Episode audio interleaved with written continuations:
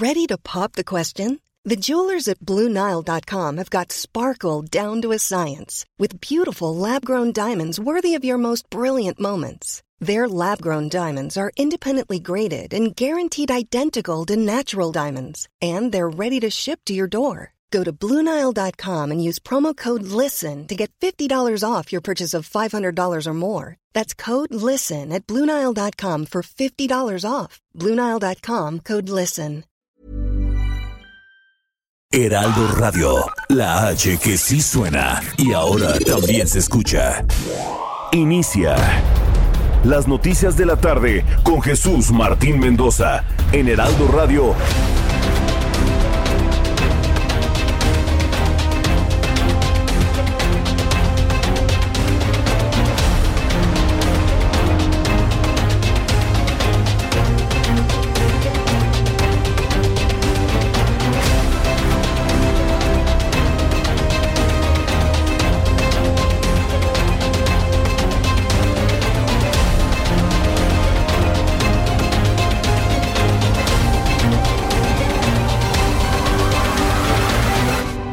Las 6 de la tarde en punto, hora del centro de la República Mexicana. Bienvenidos, muy buenas tardes.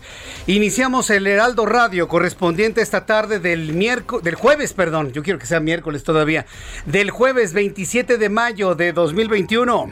Súbale el volumen a su radio que le tengo la información más importante, la información más destacada que ha ocurrido en México y el mundo hasta este momento. Súbale el volumen a su radio. En primer lugar, le informo que vaya escándalo en Cancún, Quintana Roo.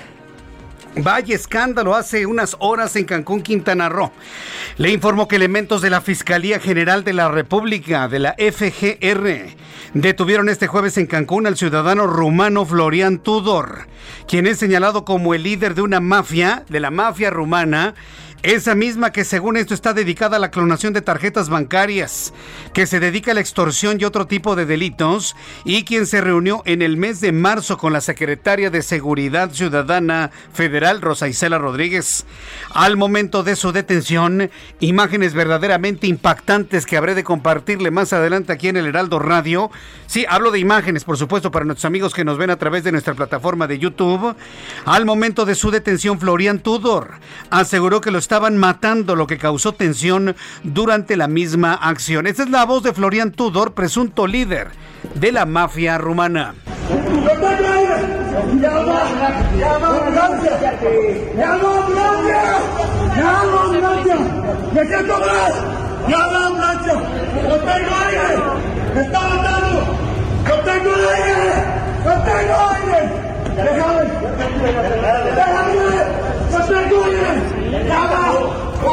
Así gritaba Florian Tudor, me están matando, me están matando, mientras lo sacaban del lugar donde se encontraba en vilo. Cuatro elementos lo sacaron prácticamente cargando uno en cada uno de sus miembros, mientras el hombre forcejeaba, pataleaba, gritaba y pedía que lo dejaran en paz, de que lo estaban matando. Por supuesto, todo un momento muy, muy tenso que vivieron los agentes de la Fiscalía General de la República. Y mientras esto sucede hace apenas unas cuantas horas, esta mañana nos levantamos con la idea del falso Mesías. ¿Quién es el falso Mesías? Andrés Manuel López Obrador, con todas sus letras. Yo normalmente no gasto saliva para decir el nombre de este señor que está en el Palacio Nacional, pero en la noticia del día de hoy, publicada en The Economist, hoy sí, Andrés Manuel López Obrador, con todas sus letras y en mayúsculas, si usted quiere, es un falso Mesías. Y bueno, pues evidentemente la publicación está causando un escosor terrible, tremendo, por supuesto en los círculos más cercanos a nuestro empleado en el Palacio Nacional. La revista inglesa The Economist colocó al presidente López Obrador como un falso Mesías en su próxima portada. Según el adelanto de la publicación, el presidente mexicano es un peligro para la democracia. López Obrador es un peligro para la democracia. Lo voy a decir por tercera ocasión, es una publicación inglesa. El presidente mexicano es un peligro para la democracia. Debido a las políticas públicas ruinosas por los medios inadecuados. En septiembre de 2020, dice la publicación, la misma revista publicó un artículo en el que señala que el presidente de este país le teme a los intelectuales mexicanos. Esto luego de atacar a dos pequeñas revistas mensuales, Nexos y Letras Libres. Le fue como en feria en el análisis que hace The Economist. Revista conservadora seguramente. La va a calificar de fifi. Va a decir que el dueño es Fox o Calderón. Ya sabe cómo es el señor que administra las cosas y que habla todas las mañanas en el Palacio Nacional? Le va a decir de todo. Pues bueno, pues así está. The Economist habla de que el presidente mexicano, ¿sí? Es un falso mesías. La Asociación Internacional de Transporte Aéreo advirtió que la degradación en la calificación de la seguridad aérea de México por parte de los Estados Unidos es reflejo de la falta de capacidad de las autoridades mexicanas. Otro bus hacia las malas decisiones mexicanas de este gobierno. La Asociación Internacional de Transporte Aéreo, otros FIFIs seguramente, otros conservadores, otros integrantes de la mafia del poder, seguramente amigos de Vicente Fox y de Felipe Calderón. Seguramente, ¿no? Antes de sus cuates. La Asociación Internacional de Transporte Aéreo advirtió que la degradación en la calificación de la seguridad aérea mexicana por parte de los Estados Unidos es el reflejo de la falta de capacidad de las autoridades mexicanas por lo que deberá ser prioridad para el gobierno mexicano recuperar la categoría 1 en el programa de evaluación de la seguridad aérea internacional. Debo decir que la Secretaría de Comunicaciones y Transportes dice que para septiembre, a ver, señores de Comunicaciones y Transportes, no le mientan a la gente menos instruida, menos leída, a su clientela política de Morena, dejen de engañarlos. El que sea en septiembre o en octubre o en diciembre, en uno, dos o tres años, no depende de México. Depende de los Estados Unidos y de las condiciones internacionales. ¿Cuándo van a venir a hacer una nueva evaluación? ¿Quién sabe? Cuando tengan tiempo, cuando quieran, cuando lo deseen. Y eso podría ocurrir dentro de un mes, dentro de seis meses, dentro de un año, dentro de tres, o esta administración que se va a ir el, en el 2024, porque esta administración va a salir y se va a ir el último día de septiembre de 2024, posiblemente ni siquiera vea el regreso a la categoría 1. Espero equivocarme, ¿eh? Espero equivocarme. Yo deseo estar equivocado en esto que le estoy diciendo. Pero bueno, pues ahí está, la Asociación Internacional, Internacional, el concierto internacional, los países del mundo están advirtiendo que la degradación en la seguridad aérea mexicana es por la falta de capacidad de las autoridades mexicanas. ¿Qué le parece? Le informo que el subsecretario de Salud de este país dio a conocer que la Comisión Federal para la Protección contra Riesgos Sanitarios, la COFEPRIS, emitió la autorización para el uso de emergencia de la vacuna contra COVID-19 de Johnson y Johnson. Ya que hablamos de vacunas, fíjese que la firma Cancino la vacuna Cancino que se está aplicando en una sola dosis para los maestros hoy reveló en el Heraldo Televisión, en nuestro programa de noticias, que están evaluando una segunda dosis. La vacuna que prometía ser una sola dosis, la de Cancino para los maestros, pues resulta que no, que están haciendo la evaluación para dar una segunda dosis para incrementar el índice de eficacia.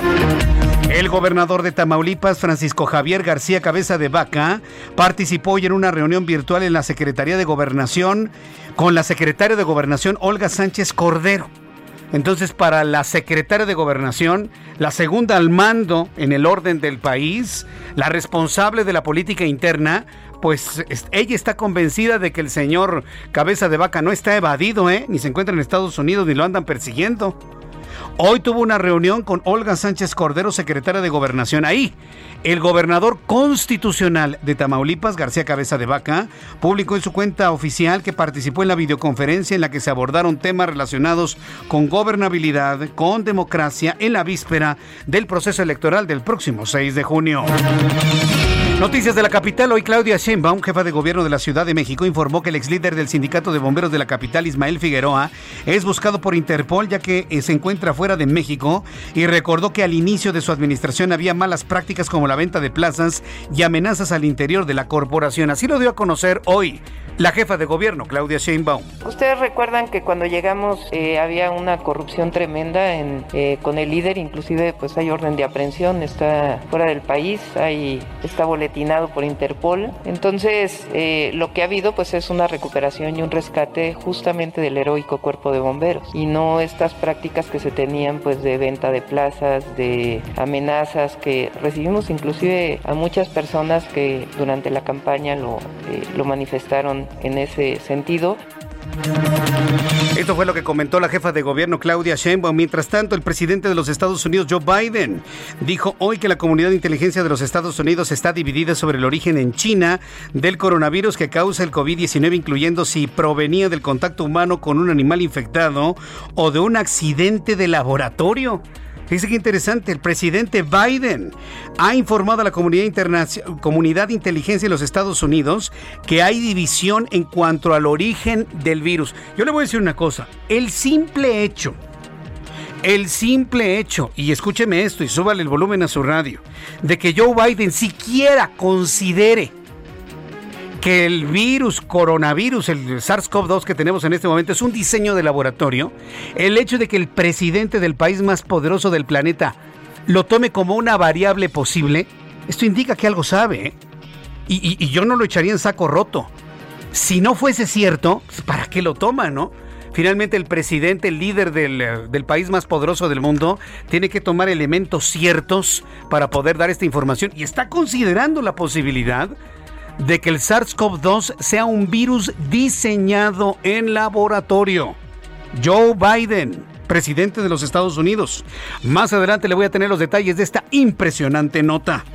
Mientras tanto, la Secretaría de Comunicaciones y Transportes declaró desierta la licitación de la estación Vasco de Quiroga del tren interurbano México-Toluca al señalar que las ofertas ascendían desde los 383.9 millones a los 545.5 millones de pesos, por lo que rebasan los recursos asignados para el presente año.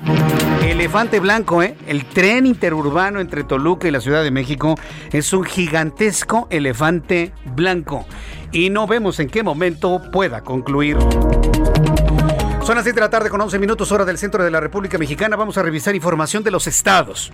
Nuestros compañeros corresponsales están listos con toda la información y saludo a Guadalupe Flores, nuestra corresponsal en el estado de Morelos desde Cuernavaca. Adelante Guadalupe, buenas tardes. Hola Jesús, te saludo con mucho gusto a ti y al auditorio. Pues eh, comentarte que hombres armados balearon la camioneta en la que viajaba Hugo Bobadilla, candidato a diputado local por el Partido del Trabajo, tras eh, regresar de un mitin político en la comunidad de Achiquipilco, en el municipio de Yecapistla. El candidato del PT por el cuarto distrito local fue atacado por dos hombres que viajaban a bordo de una motocicleta. Ya las autoridades de la Fiscalía General del Estado de Morelos iniciaron las investigaciones. El candidato viajaba eh, junto con su esposa y su abogado. La camioneta recibió siete impactos, no resultaron lesionados, las personas no eh, resultaron ilesas y el vehículo quedó marcado con los siete impactos eh, de bala. De acuerdo con el candidato, eh, la noche del miércoles se terminó una, un meeting en Yecapixtla, se dirigía a su casa y es cuando fue interceptado por estas dos personas que iban a bordo de una motocicleta. Comentarte que en este mismo tema, en este mismo partido político también el candidato a diputado local, precisamente también por el eh, eh, del Partido del Trabajo. ya van dos atentados, eh, de acuerdo con Tania Valentina, presidenta del PT en Morelos, pues ya son dos atentados a sus candidatos. precisamente también señaló que el diputado local por Cuautla, Paco Cedeño, también fue pues investido por un por un automovilista justo cuando él transitaba por Cuautla, por el municipio de Cuautla, en su motocicleta. Por ello pidió al gobierno del estado, al gobierno de Cuauhtémoc Blanco Bravo, aplicar un protocolo de seguridad para los candidatos. Y es que prácticamente a 10 días de la contienda electoral del 6 de junio en Morelos no hay un protocolo de seguridad. información, Jesús. Entonces está muy complicada la seguridad en el corredor Cuernavaca-Cuautla, por así decirlo, la conexión que hay por Planta ya la Cañón de Lobos. ¿Esta zona es peligrosa entonces? Así es, y prácticamente es la conexión donde hay mayor número de eh, violencia o incidentes de, delincuenciales derivado de que se atraviesa el municipio de Jutepec. Para que puedas llegar a Cuautla por la vía federal, Jesús, tienes que atravesar el municipio de, Jutepec. Es uno de los eh, municipios también con mayor índice de violencia, igual que Cuernavaca. Lo mismo pasa por el municipio de eh, Cuautla. Qué barbaridad, qué mala noticia, sobre todo porque, bueno, finalmente esta es, una zona muy visitada por habitantes de la Ciudad de México. Vamos a estar muy atentos de toda esta información. Guadalupe, gracias. Desde la Ciudad de México hasta Cuernavaca, Morelos. Buenas tardes. Hasta luego, muy buenas tardes. ¿Qué le parece, eh? Peligrosísimo ir a Morelos, desatada la violencia en esta temporada de elecciones, en esta temporada de campañas. Saludo con mucho gusto a través de la línea telefónica a nuestro corresponsal Juan David Castilla desde Veracruz. Adelante, Juan David.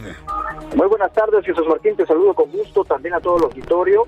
Informarte que la regidora de Perote, Angelina Zabaleta Córdoba, reportada como desaparecida desde el pasado domingo 23 de mayo, fue encontrada con vida la tarde de este jueves, informó así la Comisión Estatal de Búsqueda de Veracruz. La mujer fue localizada por pobladores dentro de una zona boscosa del Valle de Perote, una zona que se ubica a unos 50 kilómetros de Jalapa, la capital del estado. La funcionaria municipal de extracción morenista había denunciado violencia política en razón de género y actualmente se encuentra internada en un hospital de la región. Sin proporcionar más detalles, Jesús Martín, el hermano de la víctima, Jaime Zabaleta, informó en redes sociales sobre la aparición de la regidora y agradeció a quienes contribuyeron en su localización. De acuerdo con la familia, Angelina Zabaleta había sido intimidada para que firmara documentos sobre los estados financieros que el municipio remite de manera periódica al Congreso del Estado de Veracruz. Decide también que el presidente municipal de Perote, Juan Francisco Herbert Prado, difundió recientemente un video en redes sociales para pedir apoyo a las autoridades, agilizar la búsqueda y localizar a Angelina Zabaleta lo antes posible. Afortunadamente, esta tarde fue hallada con vida. Este es el reporte, Jesús Martín. Muchas gracias por esta información, Juan David Castilla. Buenas tardes, hasta luego. Hasta luego, que te vaya muy bien. Bueno, pues cuando son en este momento las 6 de la tarde con 15 minutos hora del centro de la República Mexicana, saludo con muchísimo gusto a Alan Rodríguez, nuestros compañeros reporteros urbanos, periodistas especializados en información de ciudad. Adelante, Alan.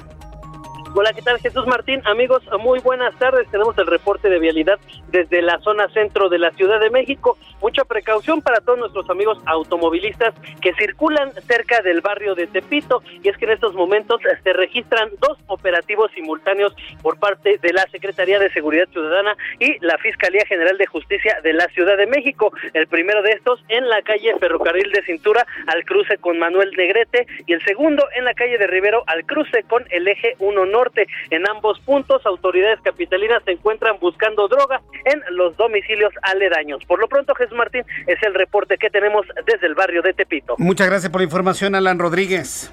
Estamos al pendiente, buenas tardes. Saludo con mucho gusto a Daniel Magaña, nuestro compañero reportero. Adelante, Daniel, ¿en dónde te ubicas? ¿Qué Jesús Martín? Muy buenas tardes. Pues información vehicular de la zona de la Avenida Revolución para las personas que se trasladan ya esta tarde parcialmente nublada, pero aún sin lluvia en esta zona sur de la ciudad. Se incorpora de la zona del eje 5, la Avenida San Antonio, pues con algo de carga vehicular al llegar hacia la zona de Molinos, pero a partir de este punto ya el avance mejora para trasladarse hacia la zona de San Ángel o también las personas que se incorporan hacia la Avenida Barranca del Muerto. Reporte Jesús Martín. Muy buena tarde. Muchas gracias por la información, Daniel Magaña. Continuamos atentos. Continuamos atentos. Y saludo con muchísimo gusto a mi compañero Augusto Atempa. Adelante, Augusto. ¿Dónde te ubicas? Jesús Martín, excelente tarde. Te platico que recorrí la avenida Periférico desde la avenida de los Insurgentes hasta Barranca del Muerto. Y muy buen avance para todos aquellos que van hacia la zona de Polanco, que buscan llegar hacia la zona de Chapultepec, tanto en carriles centrales como en los laterales. Para quienes van en sentido contrario, encontrarán algo de carga vehicular tanto en San Jerónimo y también en la Picacho Ajusco. Esto es para las personas que buscan incorporarse a los carriles laterales saliendo de los centrales. Esto genera un poco de carga vehicular, pero no pasa más, no no pasa mucho tiempo, hay que manejar con mucha precaución. Y sobre todo en esta zona, pues aún no, no se visibiliza alguna gota de lluvia, hay que manejar con mucha precaución y seguiremos muy atentos, Jesús Martín. Muchas gracias por la información, Augusto Atempa. Excelente tarde. Excelente tarde también para ti. Así nuestros compañeros reporteros recorren todas las calles de la Ciudad de México y atentos a toda la información. Para usted que nos acaba de sintonizar, dos noticias muy importantes, muy destacadas el día de hoy. La de los agentes de la Fiscalía General de la República que detuvieron en Cancún a Florian Tudor. Qué momento más impactante. Durante el corte comercial, durante el corte comercial, eh, le voy a tener imágenes que se han dado a conocer el día de hoy de esta detención, de esta detención. Entonces, eh, le voy a tener información y todo lo que en un momento dado se conoce en esta mesa de trabajo sobre el asunto. Y también le voy a platicar lo que publicó hoy The Economist, esta publicación británica, que va a terminar siendo yo creo que FIFI, conservadora y demás, que han calificado a el presidente de este país como un falso profeta por las cosas que está diciendo y además una amenaza, un peligro para la democracia. The Economist no es un medio nacional, no es un periódico, no es una revista mexicana, es una publicación británica que hace este tipo de investigaciones y bueno, le fue re mal a quien administra nuestro país ahí en el Palacio Nacional. Al ratito le voy a tener todos los detalles y cuando son las 6 de la tarde con 19 minutos, ¿qué sucedía un día como hoy? 27 de mayo en México, el mundo y la historia Abraham Arreola. Amigos, bienvenidos. Esto es un día como hoy en la historia 27 de mayo. 1792. En París se utiliza por primera vez la guillotina. 1931. En Francia, el primer hombre alcanza la estratosfera al ascender en globo hasta los 16.000 metros de altura. 2007. En Venezuela, el presidente Hugo Chávez cierra la estación televisiva privada Radio Caracas Televisión. 2016. En Hiroshima, el presidente de los Estados Unidos, Barack Obama, visita el Monumento de la Paz de Hiroshima. Además, hoy es el Día Nacional del Celíaco en España, mientras que en Perú es el Día del Idioma Nativo y en Bolivia es el Día de la Madre. Amigos, esto fue un día como hoy en la historia. Muchas gracias. Bien, pues muchas gracias por la información, Abraham Arreola, con toda la información que nos has proporcionado el día de hoy. Vamos a revisar las condiciones meteorológicas para las próximas horas. El Servicio Meteorológico Nacional, que depende de la Comisión Nacional del Agua, nos informa sobre las condiciones que habrán de prevalecer durante las próximas horas. Le tengo una mala noticia, seguimos con la sequía. ¿eh? No se prevén lluvias en los próximos días de manera abundante como para poder recargar los acuíferos. Hoy en el Heraldo Televisión, con mi compañero Luis Pérez Curta, le presenté un trabajo periodístico que puede ver a través de mi cuenta de Twitter, arroba Jesús Martín MX que puede ver en mi cuenta arroba Jesús Martín MX. Le presentamos el reportaje de cómo se encuentran en niveles verdaderamente bajos históricos las presas que dotan de agua a la Ciudad de México. Es un eh, trabajo periodístico que no puede usted de ninguna manera eh, perdérselo. Esto me parece que es muy importante. Bueno, pues esta noche y madrugada se pronostican lluvias puntuales muy fuertes en Coahuila y Chiapas, con probable formación de torbellinos o tornados en zonas de Chihuahua, Coahuila y Nuevo León. Esta noche y madrugada una línea seca y un canal de baja presión extendido sobre el norte de México van a interaccionar con inestabilidad en niveles altos de la atmósfera, generando lluvias puntuales muy fuertes en Coahuila, fuertes en Nuevo León, además de chubascos en Chihuahua y Tamaulipas, todas acompañadas de descargas eléctricas y granizadas. Observa un canal de baja baja presión, también una línea seca, otro canal de baja presión en el sur, canales de baja presión también en el centro, lo que van a, lo que van a provocar que no ingrese nada de frío, por lo tanto no habrá condensación con el aire húmedo que tenemos sobre la capital del país. Esto verdaderamente preocupa. Le voy a tener todos los detalles de, de cómo se va a comportar la lluvia en la Ciudad de México un poco más adelante. Por lo pronto, en cuanto al pronóstico del tiempo, le informo para nuestros amigos que están en Guadalajara, Jalisco, qué calor en Guadalajara, 30 grados la temperatura en este momento. En Guadalajara la mínima para el día de mañana 17 y la máxima estará en 35. Amigos en Monterrey, Nuevo León, mínima 22, máxima 34, en este momento 34 grados la temperatura. En Villahermosa, Tabasco 34 grados en este momento, mínima 24, máxima 38. En Reynosa, Tamaulipas, mínima 24, máxima 34, 31 en este instante. Amigos en Tijuana, 19 grados, fresquito Tijuana con una mínima de 13 y una máxima de 23. Y aquí en la capital de la República, el termómetro en este momento está en 27 grados, hace calor. La temperatura mínima estará en 13 y la máxima para el día de mañana 29 grados Celsius.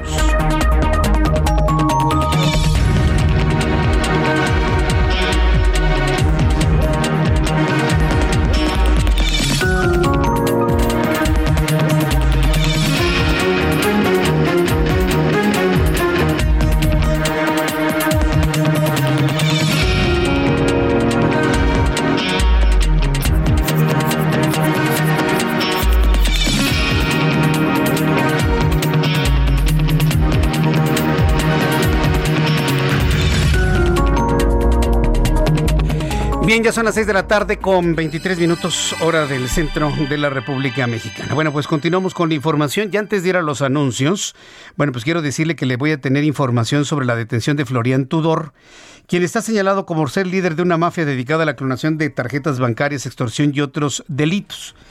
Eh, efectivamente, le confirmo, la detención fue aquí en la Ciudad de México, en la colonia Juárez.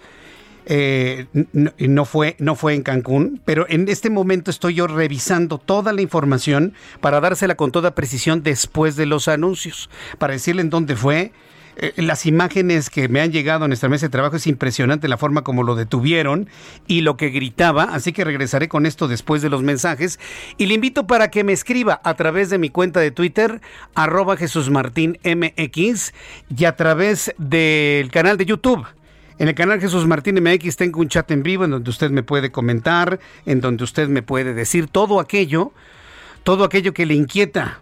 También le voy a tener lo de la publicación del The Economist. Bendito The Economist. Pero ya va a haber la, la, estrategia para desacreditar a la publicación que vendrá a partir de mañana. Regreso después de los anuncios. Escuchas a Jesús Martín Mendoza con las noticias de la tarde por Heraldo Radio, una estación de Heraldo Media Group.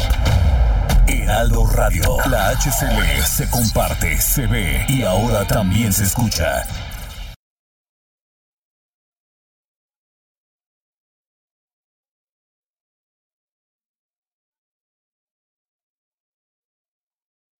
Heraldo Radio. La HCL se comparte, se ve y ahora también se escucha. Escucha las noticias de la tarde con Jesús Martín Mendoza. Regresamos. Ya son las 6 de la tarde con 30 minutos hora del centro de la República Mexicana. Súbale el volumen a su radio porque una de las noticias que más han llamado la atención en las últimas horas de esta tarde es la detención de Florian Tudor, identificado como líder de la mafia rumana, acusado, es una noticia que ya habíamos presentado, su operación precisamente en el, en el destino turístico de Cancún. Eh, pero la información que tengo en mis manos eh, da a conocer que Florian Tudor había acudido a las instalaciones de la Fiscalía General de la República para revisar un expediente en donde aparece como indiciado. Y en el momento de estar en las instalaciones en la Ciudad de México, la detención se realizó en la Ciudad de México. ¿En dónde? En las instalaciones de la Fiscalía General de la República que se ubican en Avenida de los Insurgentes, número 20, Colonia Roma Sur. Avenida de los Insurgentes, número 20, Roma Sur. Roma Norte. Eh, eh, perdón, es Roma Norte. Roma, es que hay dos, colonias. Roma Norte, Roma Norte. Sí, gracias. gracias por la aclaración. Insurgentes número 20, Colonia Roma Norte. Ya, para que quede completamente preciso el lugar. En las instalaciones de la FGR, ahí donde está el metro Insurgentes, tengo entendido, ¿no? Según, si mi memoria no me falla, esto es enfrente de la glorieta, esta enorme rotonda de la, del metro de los Insurgentes. Bueno, ahí lo detuvieron. El hombre llegó así como si nada, llegó a revisar un expediente, seguramente ya le seguían los pasos, llegaron los agentes ministeriales y lo detuvieron. Lo bajaron hacia el estacionamiento, lo subieron a un vehículo y se lo llevaron. Eh, la nota dice así, esta tarde fue detenido en la Ciudad de México Florian Tudor, identificado como líder de la mafia rumana, un ministerio público federal y el abogado del imputado agredieron a golpes a elementos de la Policía Federal Ministerial razón por la que él y el Ministerio Público Federal que intentó evitar la captura fueron sometidos y detenidos para ponerlos a disposición de otro Ministerio Público Federal por los delitos que correspondan. La Fiscalía General de la República informó que la detención fue hecha con fines de extradición a petición del gobierno rumano con fines de extradición a petición del gobierno rumano. Aquí el punto que yo sí quiero aclarar de esta información, porque ha estado girando en los medios de comunicación de manera errónea, es que la detención no fue en Cancún. La detención fue en la Ciudad de México, ¿en dónde? En las instalaciones de la propia Fiscalía General de la República, que se ubican en la Avenida de los Insurgentes número 20, Colonia Roma Norte. Ahí es donde se realizó la detención. Ahí es donde lo agarraron en vilo. Ahí es donde lo, lo, lo, subieron, lo treparon. Eh, ahí es donde precisamente empezó a gritar que no, que lo estaban matando, que lo estaban matando. Le voy a presentar el, el, el, audio o el video de donde, bueno, finalmente lo están deteniendo y bueno, pues grita todo lo que ya hemos escuchado. ¿Lo tenemos? A ver, vamos a escuchar el momento de la detención.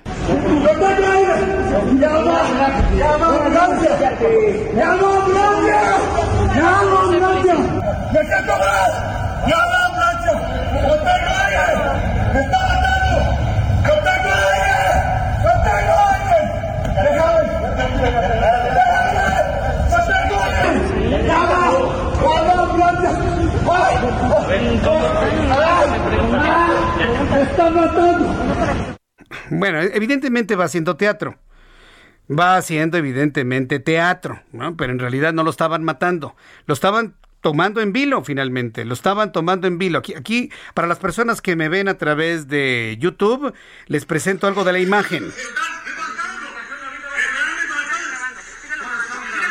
Una mujer atrás de él lo iba grabando y le describo, cuatro hombres, uno en cada brazo uno en cada pierna, cuatro, lo van bajando por unas escalerillas en donde se observa una especie de recepción. Escuche usted los gritos.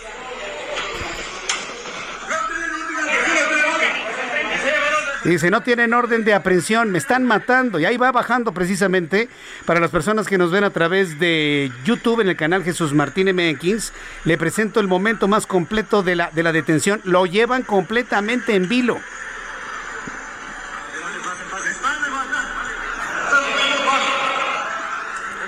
Ha sido un momento, ¿verdad? Insisto, estas acciones no ocurrieron en Cancún. Aclaro la información. No ocurrieron en Cancún, ocurrieron en la Ciudad de México, en las propias instalaciones de la Fiscalía General de la República, en Avenida de los Insurgentes número 20, Colonia, Roma Norte.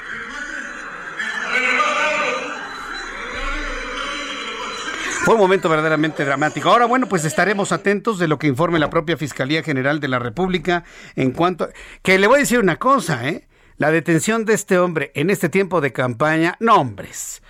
Es como haber abierto la ventana y entró una bocanada de aire fresco, porque ya no veían lo duro sino lo tupido. Con tanta cosa que ha ocurrido durante este tiempo de campaña, denuncias, persecuciones y mil cosas que ha estado protagonizando la propia Fiscalía General de la República. Bueno, cuando son las 6 de la tarde con 36 minutos hora del centro de la República Mexicana, disculpe usted, la consejera del Instituto Nacional de Acceso a la Información y Protección de Datos Personales, el INAI, Josefina Román Vergara, advirtió que de acuerdo con el índice global, que, eh, dijo que con el índice global de impunidad, México se encuentra en el lugar 60 de un total de 69 países con mayor impunidad, lo que se debe en gran medida a que la mayoría de los delitos no se denuncien, ya que solamente en uno de cada diez casos se acude con las autoridades correspondientes. Y yo creo que la consejera es generosa. Yo sabía que era uno de cada cien. Pero bueno, finalmente estamos en los últimos lugares en procuración de justicia. Somos de los 10 países más impunes en el planeta. Somos uno de los 10 países más impunes de todo el planeta, México. ¿Qué le parece? Teníamos que ser primeros en algo, ¿no? En impunidad. Y vaya que si no somos un país, claro que somos un país impune. ¿Le quiere que le ponga un ejemplito? Nada más un ejemplo, sin señalar nombres evidentemente porque no sabemos. Línea 12 del metro. Usted, usted me perdonará, pero en cualquier parte del mundo y sobre todo del mundo civilizado al que pretendemos ser, porque México es un país del tercer mundo, es un país subdesarrollado en lo económico, en lo social y en lo político, en cualquier país del planeta, si se cae el metro, yo le puedo asegurar que al día siguiente hubiese habido algún funcionario en la cárcel o al menos detenido. Y aquí nadie se ha movido de sus sillas, nadie. Entonces, ¿Alguien tiene alguna duda de que México sea uno de los países más impunes de todo el planeta? Bueno, pues aquí está lo revelado por la consejera del INAI en una posición verdaderamente vergonzosa para nuestro país. ¿Quiere escuchar lo que dijo Josefina Román Vergara?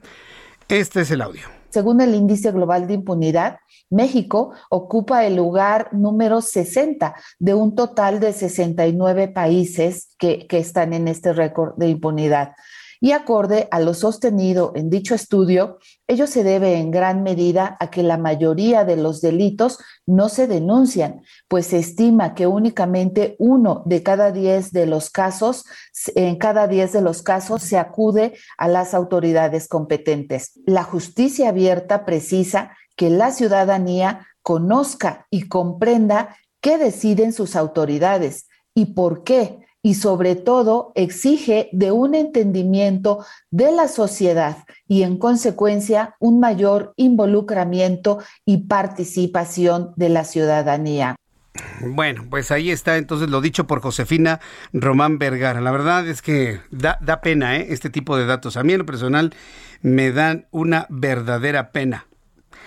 Lo dicho por la consejera Josefina Román Vergara. Bien, cuando son las 6 de la tarde con 39 minutos hora del centro de la República Mexicana, bueno, pues vamos al tema que ha causado verdadero escosor, como decía mi abuelita. Así decía mi abuelita, ¿tienes escosor? Entonces así, escosor es como comezón. Por cierto, ¿sabe lo que dijo hoy López Obrador en la mañana? ¿Sabe lo que dijo López Obrador? No, de verdad, yo creo que ya lo perdimos al presidente de este país, y lo digo con toda certeza. Y nadie me podrá decir que no lo hemos perdido, cuando un presidente de la República le recomienda a los fifís, a los conservadores, que nos pongamos vitacilina. Eso lo había visto yo en las redes sociales. Ándale, Jesús Martín, para el ardor de tu trasero, vitacilina, me lo mandan, ¿no? Y me mandan ahí la fotografía del, del tubito de vitacilina. Lo puede entender de un opositor, lo puede entender de un seguidor de López Obrador, lo puede entender de un Chairo, lo puede entender de la gente más corriente que usted se puede imaginar en este país. Pero del presidente de la República diciéndole a sus opositores, pónganse esta medicina como para las rosaduras y le dicen por ahí vitacilina. Ah, vitacilina, qué buena medicina. ¿Quiere usted oír cómo el presidente de la República, con todo lo que implica el dicho, lo dice? Vamos a escucharlo. Eh, también les molestó muchísimo lo de la compra de la refinería. Están, pero... Eh, ¿Cómo se llama eso que se usa para, eh, hablando en términos médicos? No, para este protegerse de las irritaciones.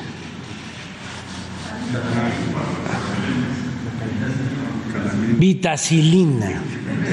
Ya vamos a comprar también la este la, el laboratorio de vitacilina. Ah, qué buena medicina. A ver, sí. O sea, este están muy molestos. Eh, serénense. Oiga, yo, ¿sabes lo que estoy esperando? Quiero esperar el siguiente capítulo de, de Tenebroso, ¿eh? No, no, no, con la vitacilina se va a dar un vuelo, Víctor Trujillo. Pero ¿cómo la ve? Yo nada más le voy a decir una cosa al presidente de la República. Presidente López Obrador, el que se ríe se lleva, ¿eh? El que se ríe se lleva. Entonces no se ha llevado, ¿eh? Yo nomás le digo, el que se ríe se lleva. No vaya haciendo que se vaya a quedar usted con todo el cargamento de vitacilina, ¿eh? Y se eche esto hasta una nadadita en vitacilina. Entonces el que se ríe se lleva, ¿eh?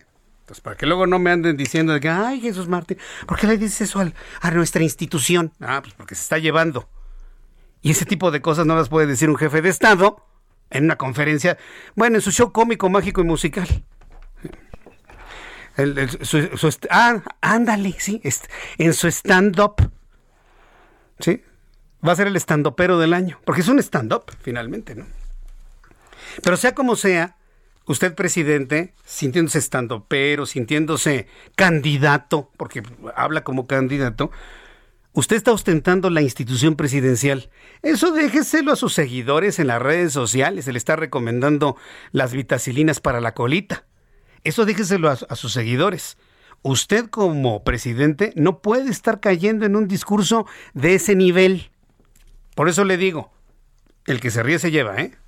Yo nomás le digo, el que se ríe se lleva, no vaya a ser que se vaya a quedar usted con toda la dotación de vitacilina. A ver, que me diga algo. Son las 6 de la tarde con 43 minutos hora del centro de la República Mexicana. Creo que hemos visto de todo, ¿no? En este país. Hemos visto, de verdad se lo digo, de todo. Es increíble, es insólito, es inaudito. Hablando de haber visto de todo, pues las críticas al presidente de la República se suman, se suman, se suman, se suman, de agentes tanto nacionales, locales, trabajos periodísticos internacionales. Yo llamó poderosamente la atención lo que publicó el The Economist, esta publicación británica.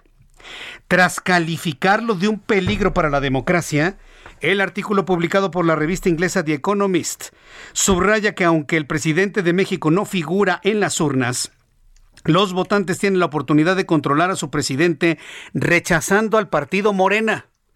Es decir, The Economist le está diciendo a usted, no vote por Morena. ¿De qué manera más claro se lo puedo decir?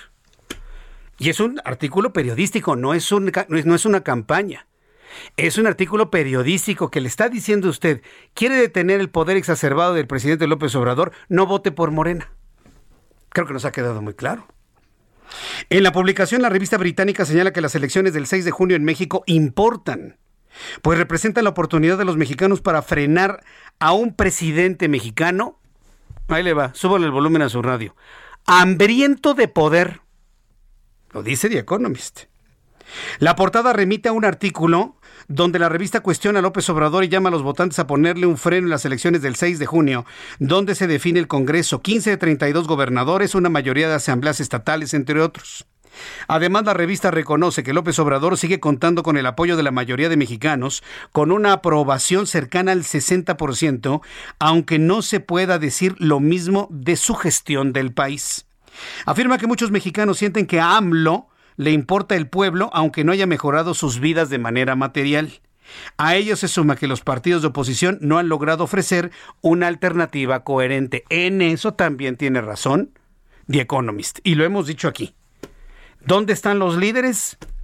¿Dónde están los hombres y mujeres a quienes la población o la ciudadanía deba seguir en la oposición? Han tenido que desempolvar a Diego Fernández de Ceballos, para contestarle al presidente de manera pública, clara y contundente. ¿Dónde están los nuevos líderes contestatarios? Eso ya lo digo yo, ¿eh? Pero hoy The Economist está planteando eso. No hay una coherencia, no hay una articulación de una estrategia que pueda confrontar de manera eficiente al presidente desde la oposición. En eso también tiene toda la razón. En su nueva edición, 29 de mayo al 4 de junio, la revista dedica su portada al presidente mexicano bajo el cabezal El falso Mesías mexicano. Cuando son las 6 de la tarde con 46 minutos, yo le invito para que me dé sus opiniones a través de YouTube, en el canal Jesús Martín MX, a través de Twitter, arroba Jesús Martín MX. Me da mucho gusto saludar a través de la línea telefónica Leoncio Morán, candidato de Movimiento Ciudadano a la gubernatura del estado de Colima. Estimado Leoncio, qué gusto saludarlo, bienvenido. Bienvenido igualmente escuchaba con atención lo que comentabas y los liderazgos están en los en los estados, en lo local, ahí es donde estamos los liderazgos. Ahí es donde se va a cambiar al país. Nadie puede ofrecer, escuchaba lo que decías hace rato y lo que comentabas. El país no se va a cambiar con los mismos de siempre. Se va a cambiar con los liderazgos locales que están surgiendo, que estamos surgiendo en todo el país y en mi caso particular desde Colima que hemos luchado desde hace muchos años por un cambio de fondo para para nuestro estado y por consecuencia para el país. Aquí estamos y vamos a ganar el gobierno del estado de Colima, como ganamos la capital del estado hace tres años.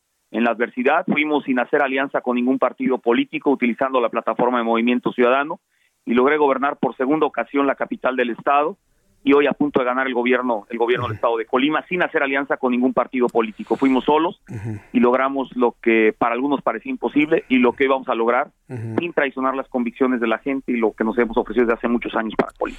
Yo recuerdo claramente allá en la década de los ochentas, cuando llegó a la presidencia de México Miguel de la Madrid, Colima se puso de moda, todo el mundo hablaba de Colima y descubrimos a un estado hermoso, tranquilo, eh, productor de cítricos, eh, con, una amplia vocación rural, por supuesto, pero al mismo tiempo eh, turística muy importante. Yo conocí Colima, donde uno podía comprarse una paleta de hielo y caminar tranquilamente por la plaza central de la ciudad de Colima.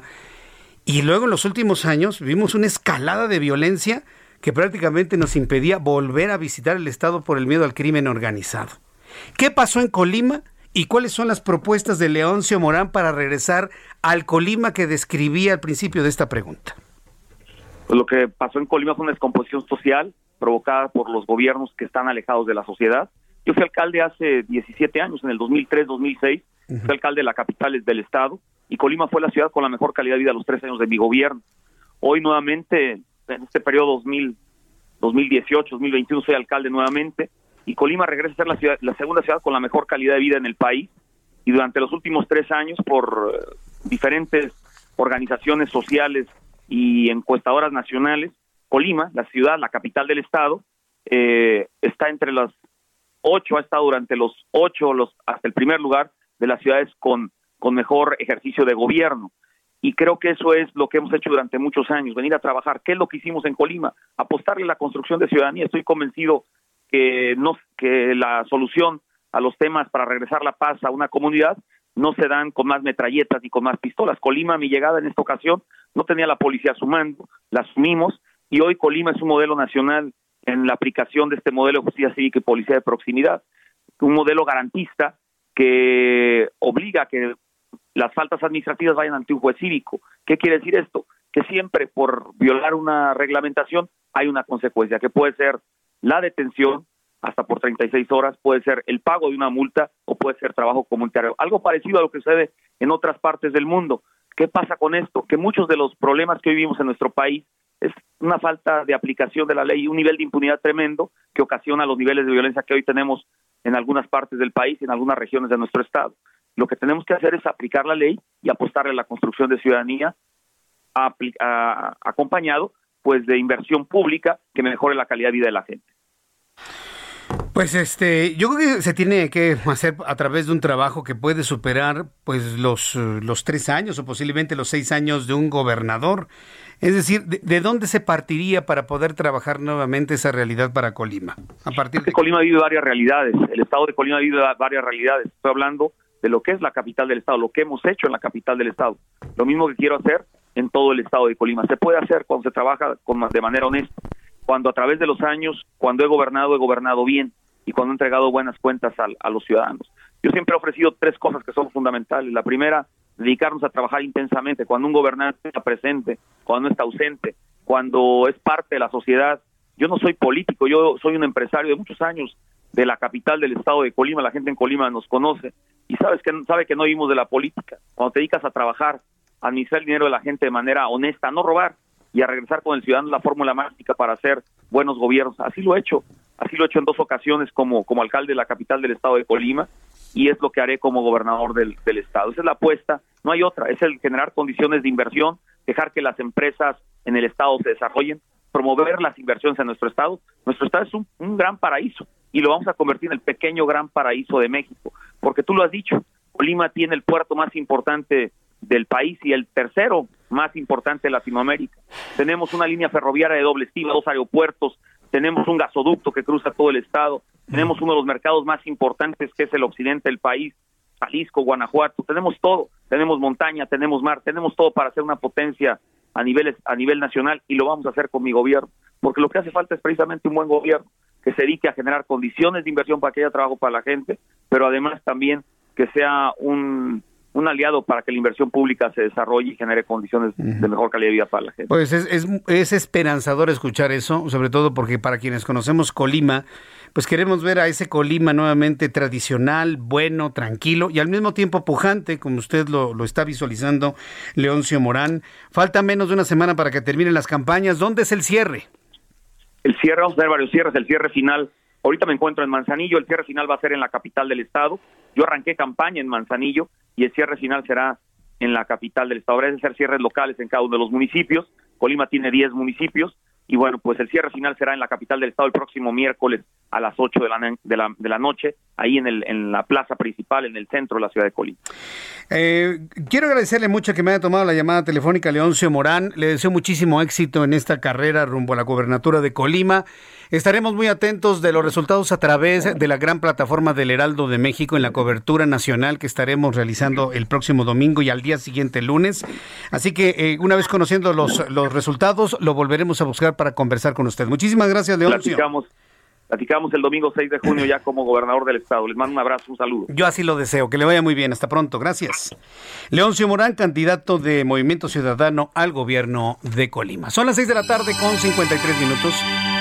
Hora del centro de la República Mexicana. Continuamos con la información aquí en el Heraldo, en el Heraldo Radio. Quiero agradecer a las personas que me han eh, eh, escrito, que nos han hecho varios comentarios. Me dice Alberto Guerra Romero. Ya vio lo que pasó a la hermana de Gibran en el Iste de Dinamarca. Ya, ya, ya, va subiendo el contagio, no quiere votantes, cuídense, dice May. tenemos en este momento respuesta, un comentario de The Economist. Ah, muy bien. La Secretaría de Relaciones Exteriores, mucha atención, súbale el volumen a su radio, está emitiendo un comunicado al editor de The Economist. Muy, está muy enchilado López Obrador. Está muy enchilado. Él habló hoy en la mañana de una medicina para las rosaduras. Ah, bueno, pues, pues, ya sabe cuál es. Está muy enchilado el presidente de la República con lo publicado por The Economist. Muy. Eh, la Secretaría de Relaciones Exteriores ha emitido un comunicado, una carta, es una carta dirigida al editor de The Economist, firmada por Marcelo Ebrard, secretario de Relaciones Exteriores. ¿Cuántos segundos me faltan? Le voy a dar un adelantito. Hace apenas unas semanas tuve el gusto de conversar con el editor internacional de la revista, lo estaba comentando, ¿no? En algún momento eh, le está diciendo, hace poco se predijo que López Obrador difícilmente alcanzaría el poder y que en caso de que el electorado mexicano lo eligiera, conduciría al país a un inexorable fracaso. Son algunos de los elementos que van en la carta de Marcelo Ebrard al editor de The Economist. Después de los anuncios, le voy a leer la carta, no es muy extensa. Va usted a conocer ¿Cuál es la respuesta de Relaciones Exteriores a The Economist que ha considerado que López Obrador es un falso Mesías? Regreso. Escuchas a Jesús Martín Mendoza con las noticias de la tarde por Heraldo Radio, una estación de Heraldo Media Group. Heraldo Radio.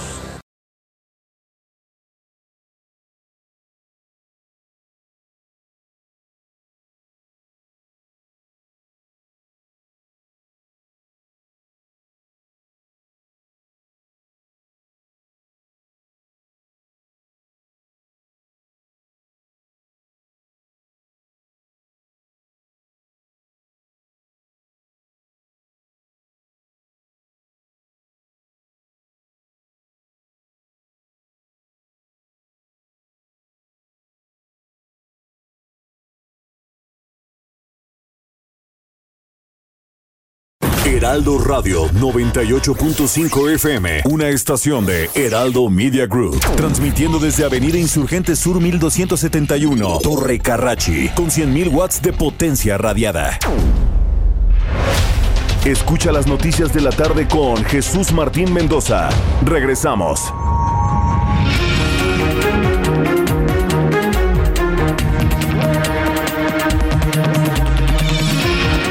Son las 7 en punto hora del centro de la República Mexicana.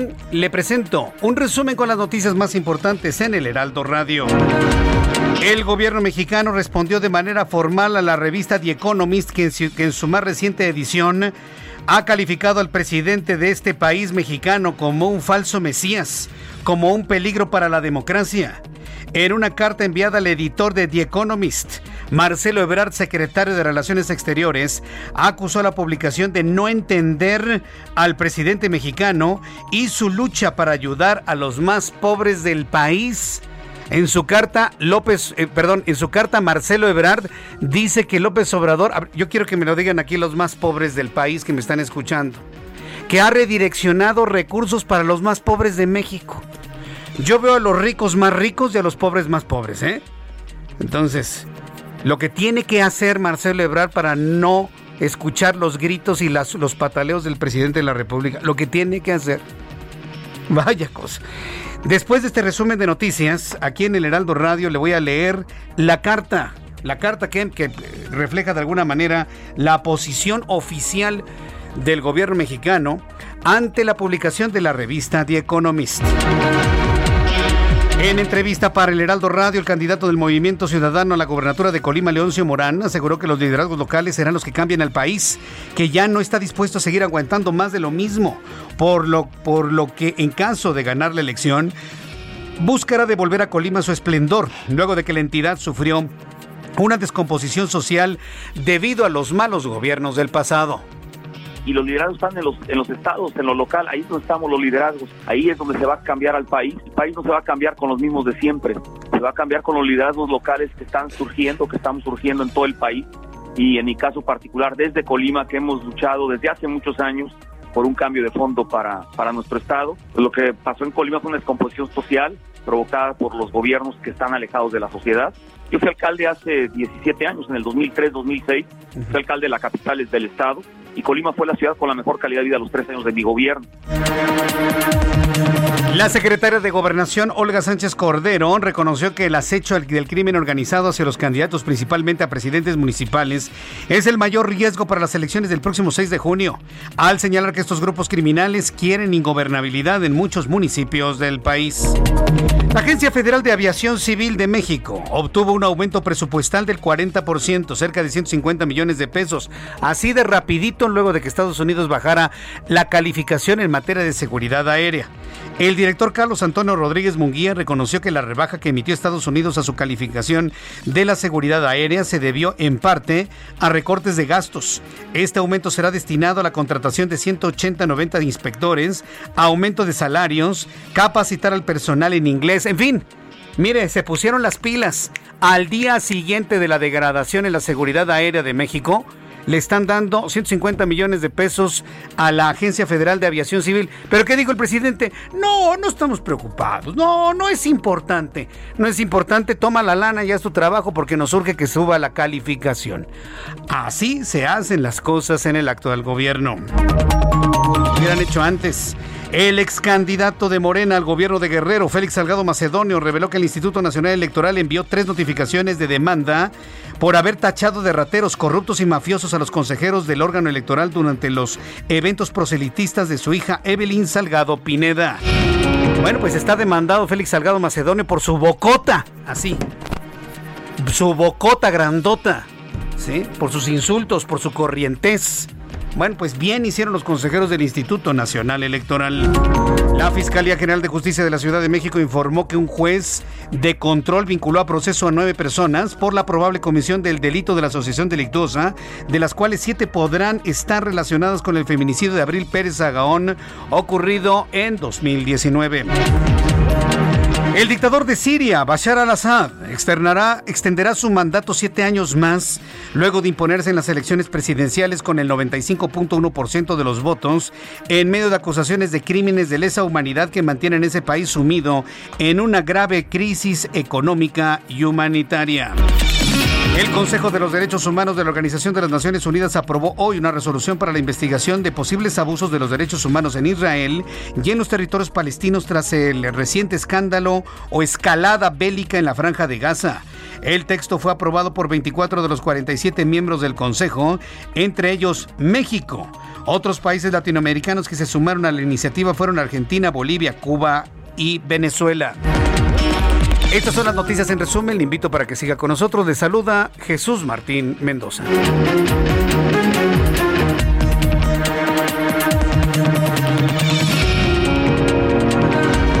Son las 7 con 6, las 7 de la noche con 6 minutos hora del centro de la República Mexicana. Vamos a escuchar a nuestros compañeros reporteros urbanos, periodistas especializados en información de ciudad. Alan Rodríguez, ¿en dónde te ubicas, Alan? Adelante. Hola, ¿qué tal Jesús Martín? Amigos, muy buenas tardes. Yo me encuentro en estos momentos en la calle Doctor La Vista, al cruce con Doctor José María Bertis. En este punto, con dirección hacia la zona de Río de la Loza, tenemos prácticamente detenida la circulación y es que en el punto permanecen aproximadamente 30 patrullas de la Secretaría de Seguridad Ciudadana y también de la Fiscalía General de Justicia de la Ciudad de México. Ellos están a punto de partir a un operativo en la zona de Tlalpan y también en este punto se está esperando el arribo de dos de detenidos procedentes de los eh, operativos que se han registrado en la zona de Tepito. El día de hoy estamos a punto de esperar a estas personas quienes serán presentadas ante la Agencia 50 del Ministerio Público y más adelante les tendremos toda la información de estos hechos. Por lo pronto, Jesús Martín, el reporte que tenemos. Gracias por la información, Alan Rodríguez. Estamos atentos, buenas tardes. Daniel Magaña, ¿en dónde te ubicas? Adelante, te escuchamos. ¿Qué tal, Jesús Martín? Información eh, pues vehicular aquí de la zona del anillo periférico sur. La incorporación hacia Camino a Santa Teresa, la zona de Pedregal. Tenemos carga vehicular, los carriles laterales, las personas que avanzan en esta zona y prácticamente esas complicaciones pues se presentan desde antes de llegar hacia la zona de Luis Cabrera, este pues rezago vial a las personas que ingresan hacia más adelante también la zona de la carretera Picacho Jusco. A partir de este último punto, el avance es mejor para continuar hacia la zona de hospitales, esto ya cerca de la calzada de Tlalpan, o bien las personas que ingresan hacia el perímetro de Ciudad Universitaria, esto a través de la avenida de los Insurgentes Sur. El reporte, Jesús Martín. Buenas tardes. Gracias eh, por la información, Daniel Magaña. Vamos con mi compañero Augusto Atempa. ¿Qué información tienes, Augusto? Jesús Martín, te platico que tenemos movilización por parte de los elementos de la Fiscalía General de Justicia de la Ciudad de México. Esto es en las calles de la colonia Ampliación Isidro Favela, en la alcaldía de Tlalpan. Y es que precisamente en la calle Andador Armenta es donde hay más de 30 agentes de la Policía de Investigación. Es un operativo contra el narcomenudeo y ya se mantienen cerradas las calles aledañas. Nos informan que hay dos personas detenidas que serán llevadas hacia la agencia del Ministerio Público y estos sujetos son los eh, responsables o las personas señaladas de la distribución, distribución de droga en la zona sur de la ciudad. Es el reporte que yo te tengo, Jesús Martín. Gracias por la información, Augusto Atempa. Seguimos pendientes. Seguimos pendientes. Ya son las 7 con 9. En unos instantes vamos a estar eh, con más detalles de lo que está ocurriendo en este operativo por parte de la Fiscalía General de Justicia de la Ciudad de México en calles de la alcaldía Tlalpan. Mientras tanto, vamos a revisar todo lo que sucedió el día de hoy en materia de economía y finanzas con Héctor Vieira. La Bolsa Mexicana de Valores cerró la sesión de este jueves con una ganancia del 1.07%, luego de avanzar 524.45 puntos, con lo que el índice de precios y cotizaciones, su principal indicador, se ubicó en 49.627.95 unidades. En Estados Unidos, Wall Street cerró con balance mixto, ya que el Dow Jones ganó 141.59 puntos para ubicarse en 34.464.64 unidades. El Standard Poor's hizo lo propio y avanzó 4.89 puntos con lo que se ubicó en 4.200.88 unidades. Por el contrario, el Nasdaq perdió 1.72 puntos, con lo que se quedó en 13.736.28 unidades. En el mercado cambiario el peso mexicano se depreció 0.3% frente al dólar estadounidense, al cotizarse en 19 pesos con 88 centavos a la compra y en 19 pesos con 97 centavos a la venta en ventanilla. El euro por su parte se cotizó en 24 pesos con 14 centavos a la compra y 24 pesos con 33 centavos a la venta.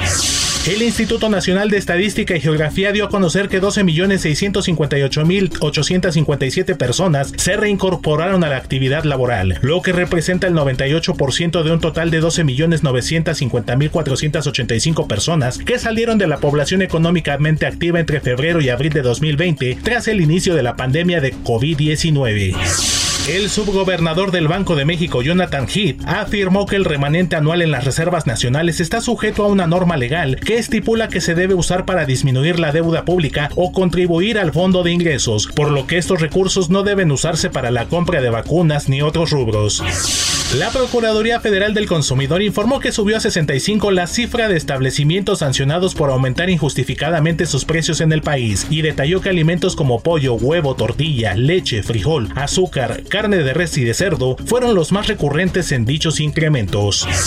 La Secretaría de Comunicaciones y Transportes declaró desierta la licitación de la estación Vasco de Quiroga del tren interurbano México-Toluca, debido a que las propuestas económicas eran insolventes para los recursos asignados para el presente año.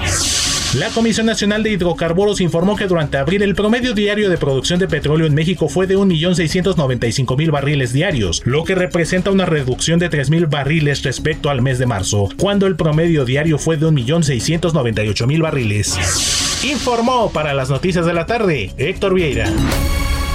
Muchas gracias Héctor Vieira por toda la información de economía y finanzas. Ya son las 7 con... Las 7 con 10, las 7 con 11 en este momento. Gracias Héctor, qué amable eres. Es que, me trajo Héctor, Héctor un poquito de agua.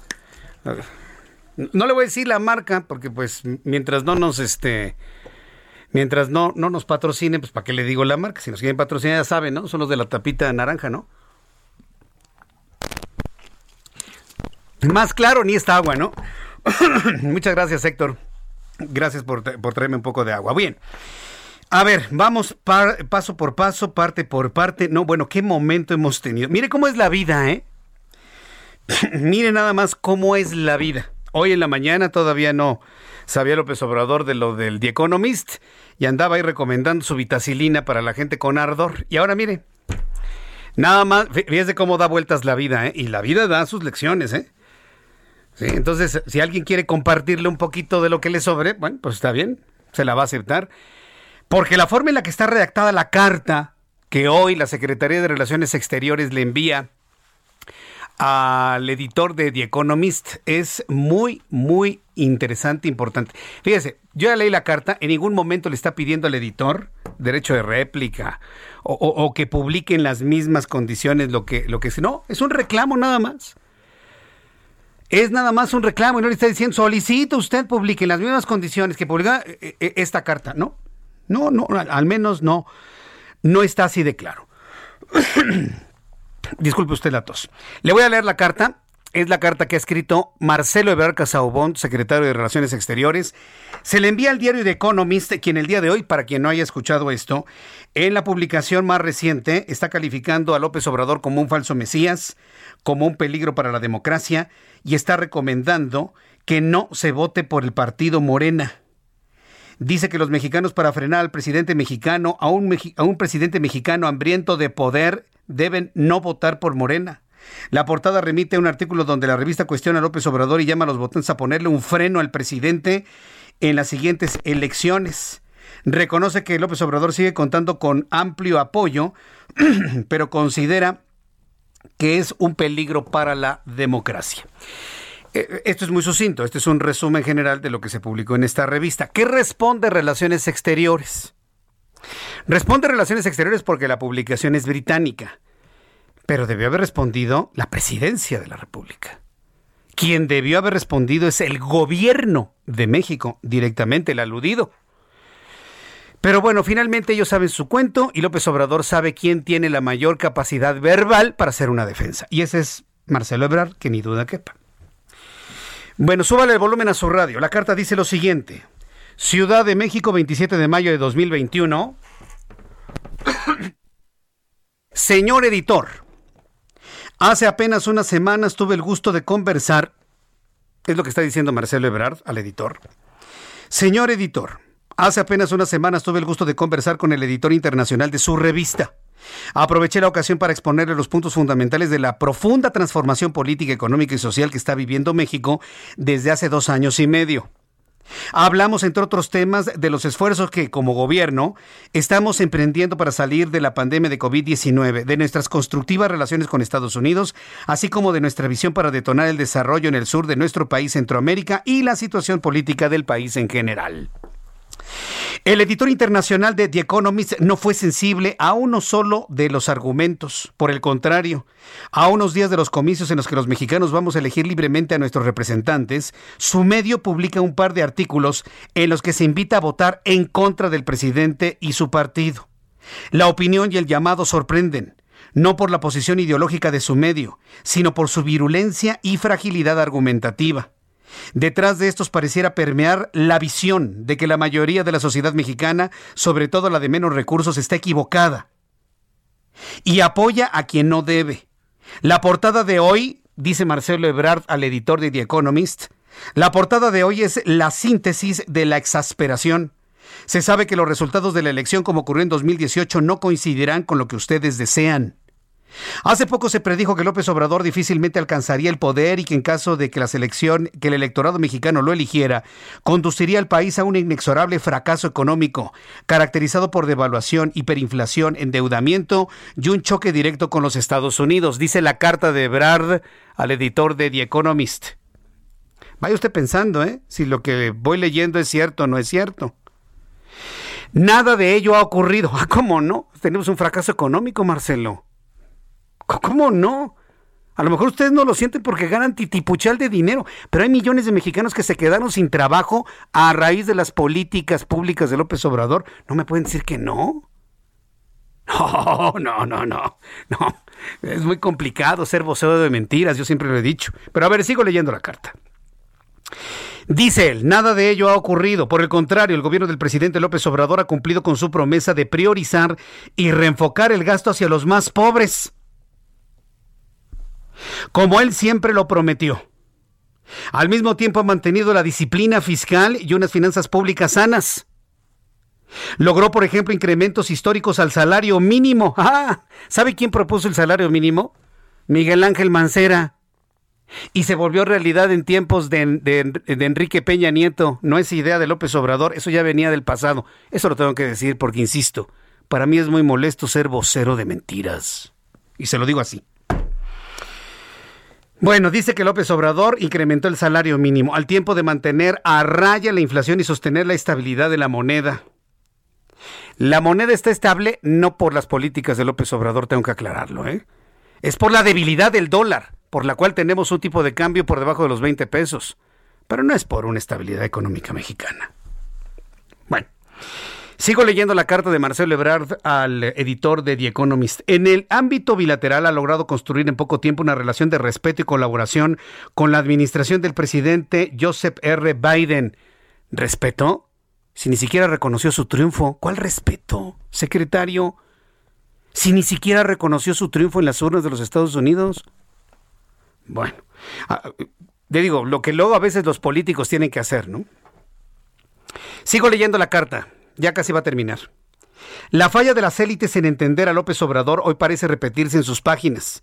Estas dibujan un panorama desolador para el país, pero pierden de vista que si bien la economía mexicana, al igual que el resto de los países, sufrió los estragos de la pandemia, crecerá alrededor del 6% sin haber contratado deuda, manteniendo las finanzas sanas y números históricos de inversión extranjera directa. Nada de eso es cierto, ¿eh? Ni la inversión extranjera directa tiene números históricos, ni las finanzas están sanas, sí se ha contratado deuda, México no va a crecer al 6%, si acaso al 2%, y algo que no dice Marcelo Ebrard aquí, desde el pozo de una pérdida del 9%. Perdón, señor Ebrard, pero yo, yo no voy a ser vocero de mentiras. Tengo que ir aclarando las cosas como son. Y usted sabe que lo que estoy diciendo es cierto. Sigue la Carta de Relaciones Exteriores. Su semanario cuestiona la respuesta gubernamental ante el COVID-19, pero pasa de largo el esfuerzo mediante el cual México logró en cuestión de meses expandir al más del doble sus capacidades de atención hospitalaria. Gracias a quién, Marcelo? A la iniciativa privada. Gracias a los hospitales privados. ¿Mm? Ojo, y no los menciona. Entonces dice, el esfuerzo mediante el cual México logró en cuestión de meses expandir a más del doble las capacidades de atención hospitalaria y contar con un acceso oportuno y universal a la vacuna. No por nada, México es actualmente el décimo país con mayor número de vacunas aplicadas a su población, la cual, dicho sea de paso, ha mantenido su apoyo al presidente en horas difíciles. Ahí sí debo reconocerle el trabajo de Brad, no de López Obrador, ha sido trabajo de él. El número de vacunas que hay en nuestro país. Ahí sí hay que reconocérselo. Pero quizá lo más llamativo de los textos sigue la carta de Ebrard al editor de The Economist por lo absurdo que resulta. Es la sugerencia de que el presidente López Obrador de algún modo ha minado la democracia mexicana cuando lo que ha hecho es precisamente lo opuesto. Muchos de sus lectores recordarán que México era hasta hace no tanto un país autoritario, sin libertad de prensa ni comicios libres, que transitó la democracia gracias al empuje de muchos mexicanos entre los que destaca López Obrador. Su lucha de décadas en contra de un sistema cerrado ha derivado de una democracia fuerte, plural y diversa, en la que, como nunca, se consulta a la población de manera directa sobre sus temas sustantivos. Esto ocurre cotidianamente, por ejemplo, en Estados Unidos, en donde en conjunto con la elección del candidato se votan proposiciones controversiales. Como nunca, dice Ebrard al editor de The Economist, como nunca antes en la historia en México hay plena libertad de prensa y de pensamiento. En un ejercicio inédito, el presidente López Obrador rinde cuentas a la ciudadanía y mantiene un diálogo circular con la prensa. Los niveles de crítica al presidente López Obrador son incomparables con los de sus antecesores. Baste abrir cualquier diario mexicano y no obstante ello es el mandatario más popular de la democracia mexicana. ¿Quién sabe, eh, Marcelo? Hay dos posibles explicaciones a que un gobierno como el presidente López Obrador se mantenga con alta margen de aprobación. ¿Quién sabe, señor Ebrard? ¿Quién sabe?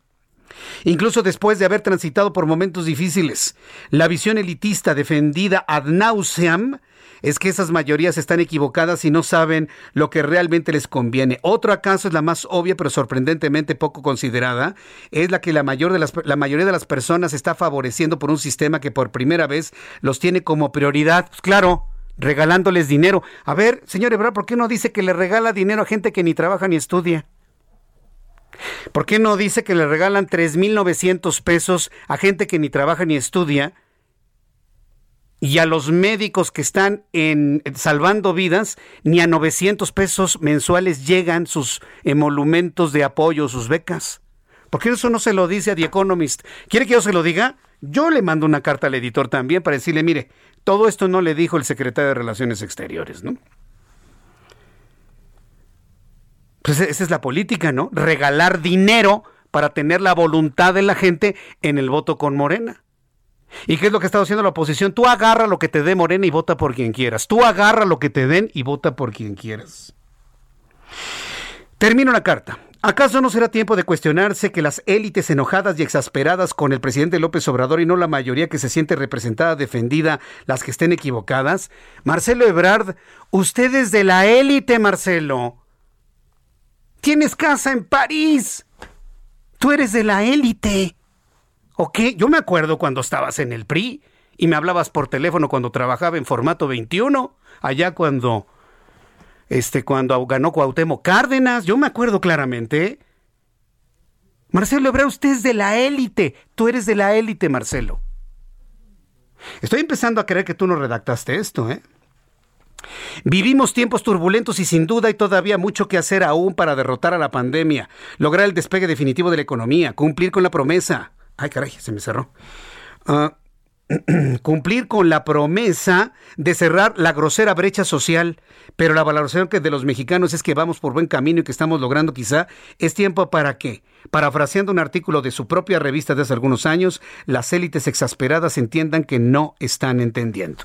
Atentamente, Marcelo Ebrard, secretario de Relaciones Exteriores. ¿Le faltó lo central? Pedirle a la publicación que publique esta carta y estas observaciones en los mismos términos en los cuales se publicó su primera plana o su, portada del día de hoy. Se les olvidó a quien redactó la carta. Se les olvidó. Por supuesto, si yo soy editor de esto, digo, ah, pues acuso de recibo, gracias, buenas tardes.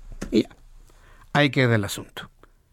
Leímos lo de The Economist y yo le he leído completa la carta de Relaciones Exteriores, sí con algunas acotaciones, porque insisto, existimos personas en México, mexicanos, que sí nos molesta, la verdad, legítimamente, tener que ser vocería de cosas imprecisas, de verdades a medias o de mentiras completas. Son las 7.24, las 7.24 horas del centro de la República Mexicana. Después de los anuncios voy a tener información desde las entidades de la República Mexicana. Voy a platicar con Atahualpa Garibay en Tijuana. Eh, voy a eh, conversar un poco más adelante con Santiago Krill. Eh, en su calidad de vocero. Vamos a ver si de alguna manera puedo tener contacto con él va en carretera, pero lo estoy buscando para que nos comente finalmente cuál es la opinión de, este partido político, de esta alianza, con la amenaza que recibió Octavio Pedrosa Gaitán, candidato de la coalición PRI-PAN-PRD en San Luis Potosí. Apareció una cabeza de cerdo en su casa, ¿usted cree?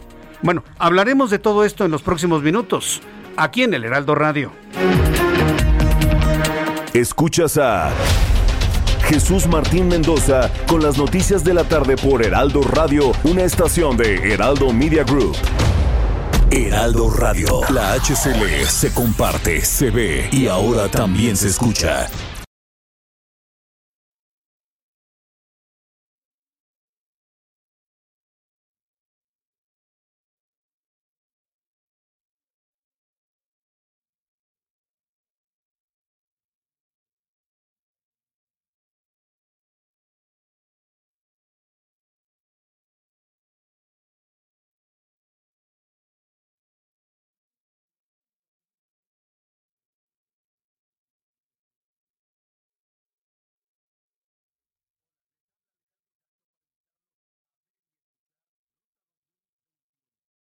Heraldo Radio. Escucha las noticias de la tarde con Jesús Martín Mendoza. Regresamos.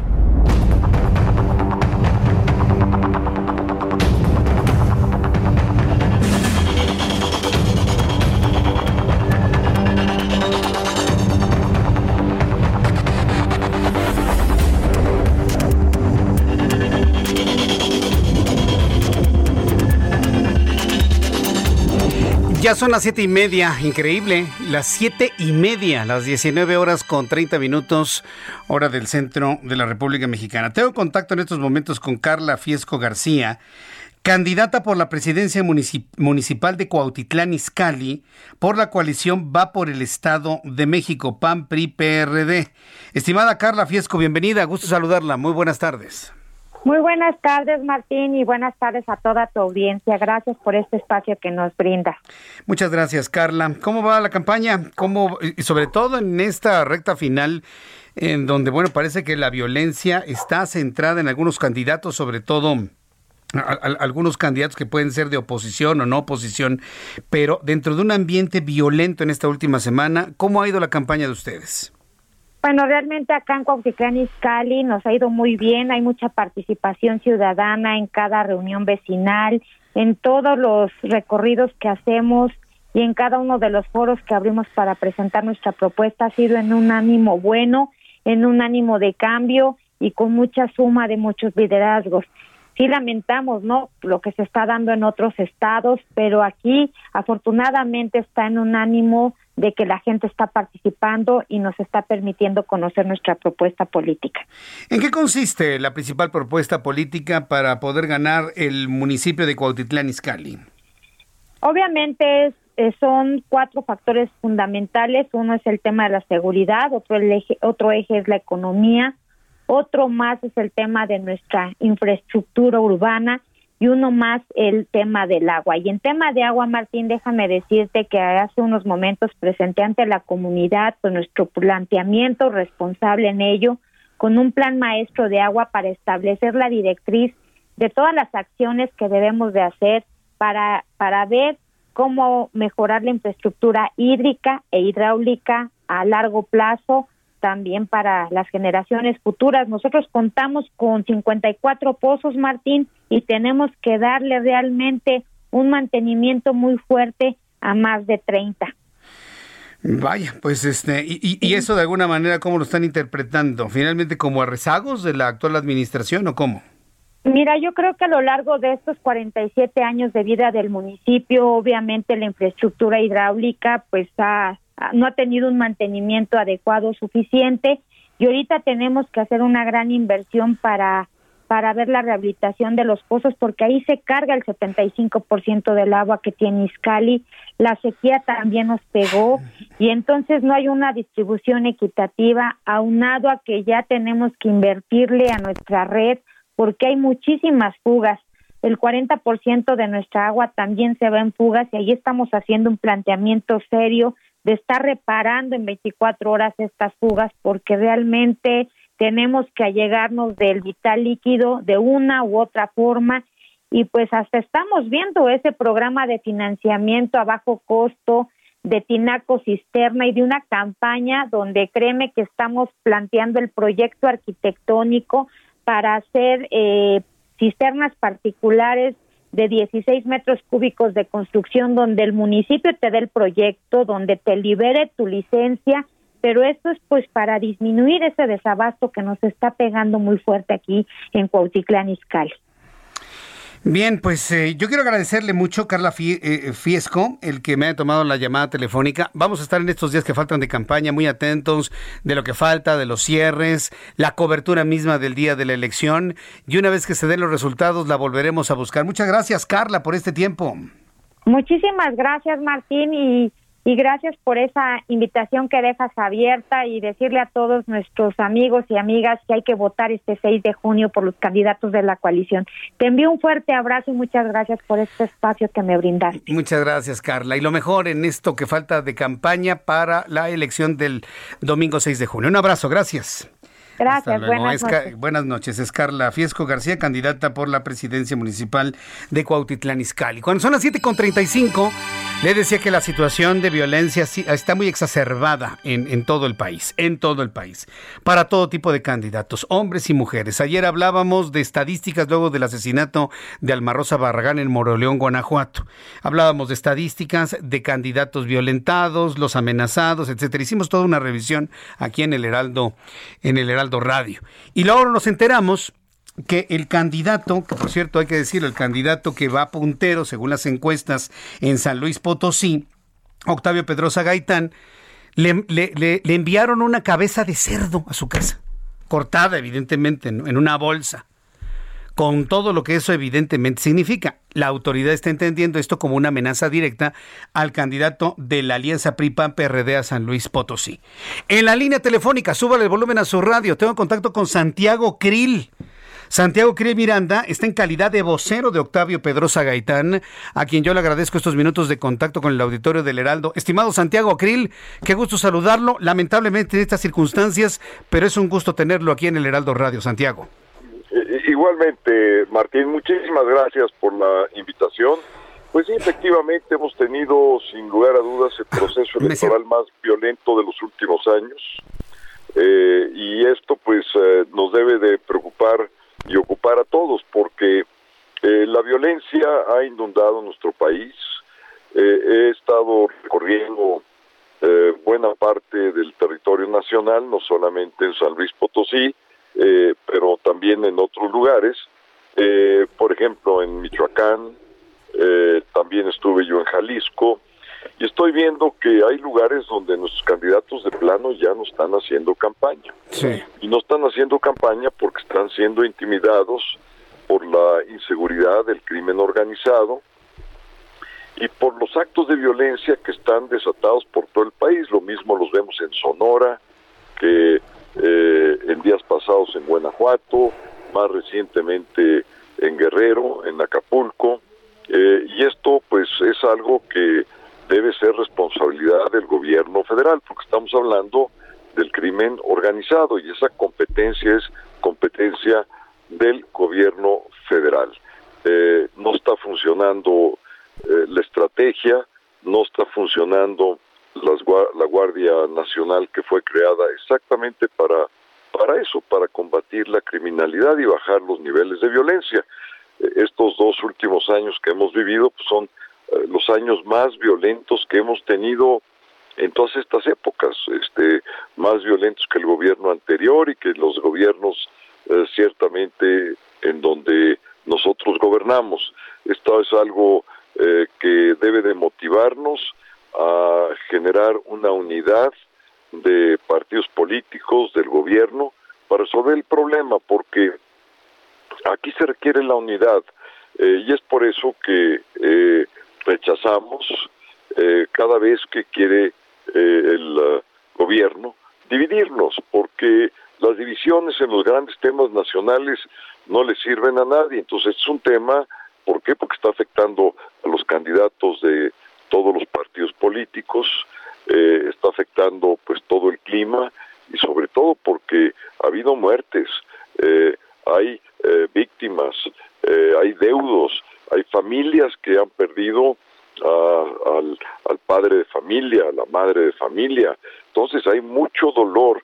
la violencia es igual a dolor y dolor que queda para toda la vida y esto es algo remediable, son cosas que pueden evitarse eh, con uh, un gobierno que se haga responsable, que, que, tome su responsabilidad, eh, que no voltee a ver el pasado. En esto, ya estamos adentrados al tercer año de gobierno, eh, ya ver al pasado no tiene ningún sentido, cuando se está ya pues en la mitad de la administración y sobre todo cuando los partidos políticos en su conjunto apoyaron al gobierno para la creación de la Guardia Nacional.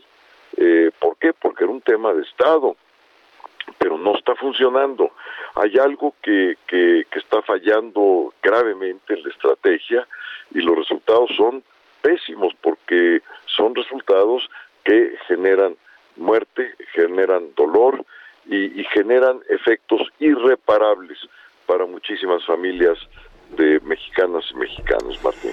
Bien, Santiago Krill, eh, ¿qué van a hacer de manera concreta con esta amenaza, que es una amenaza directa hacia Octavio Pedrosa Gaitán? ¿Van a levantar alguna denuncia? Algún, ¿Van a ir a la FEPADE, al Ministerio Público? ¿Qué se va a hacer con esto? ¿Van a pedir seguridad en estos días para Octavio Pedrosa Gaitán?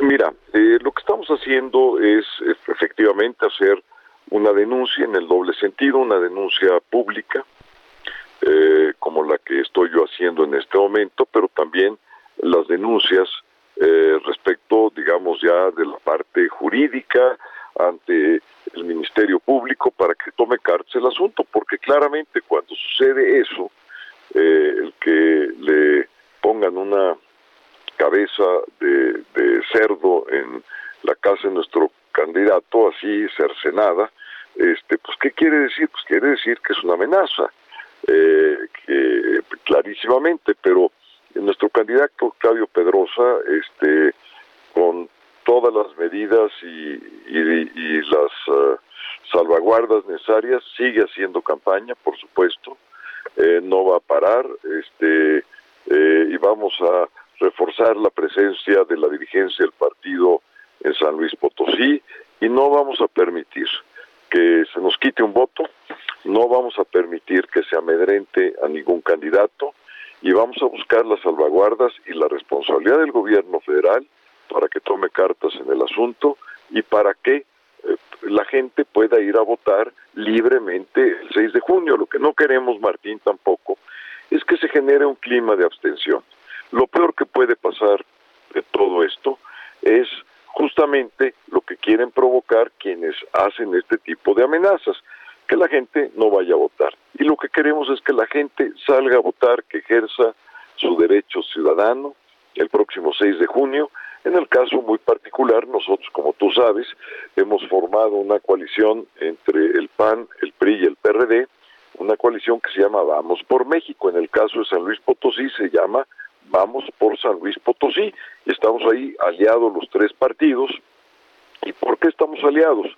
Pues porque ante la división que desea provocar Morena, ante el nivel ya de resentimiento que quiere sembrar por todo el país, entre buenos y malos, entre ricos y pobres, entre empresarios eh, y no empresarios, eh, eh, con periodistas, con medios de comunicación, con el movimiento de las mujeres, con los padres de los niños que están buscando medicinas para curar el cáncer.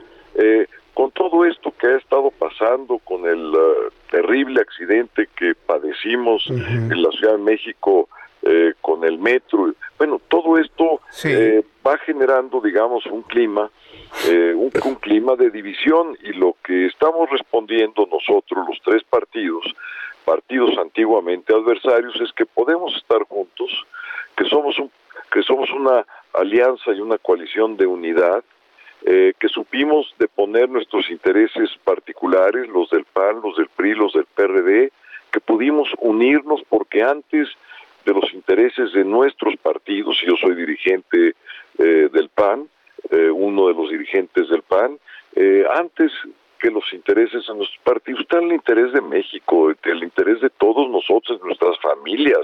Yo tengo hijos, tengo nietos y no quiero ver este ambiente de violencia. No quiero y rechazo eh, rotundamente todas las amenazas a nuestros candidatos, eh, todas las amenazas que se nos han hecho, pero también rechazo, Martín, es muy importante, eh, lo que provocan las mañaneras, que un día se insulta a un grupo, a otro, se provoca, se descalifica, se les pone motes, apodos, y se dividen entre conservadores, liberales, fifís, chairos, bueno, pues eso, todo eso, eh, digamos, todo, todo el lenguaje verbal eh, irremediablemente puede terminar en eh, una violencia pues física. Entonces hay que evitarlo. Hay que evitarlo. hoy hasta nos mandó ponernos vitacilina, el presidente de México.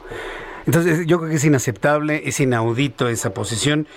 Eh, esta división y este encono que se está generando desde ese lugar. Santiago Krill, vamos a estar muy atentos en lo que resta de esta campaña allá en San Luis Potosí, en esta coalición Vamos por San Luis.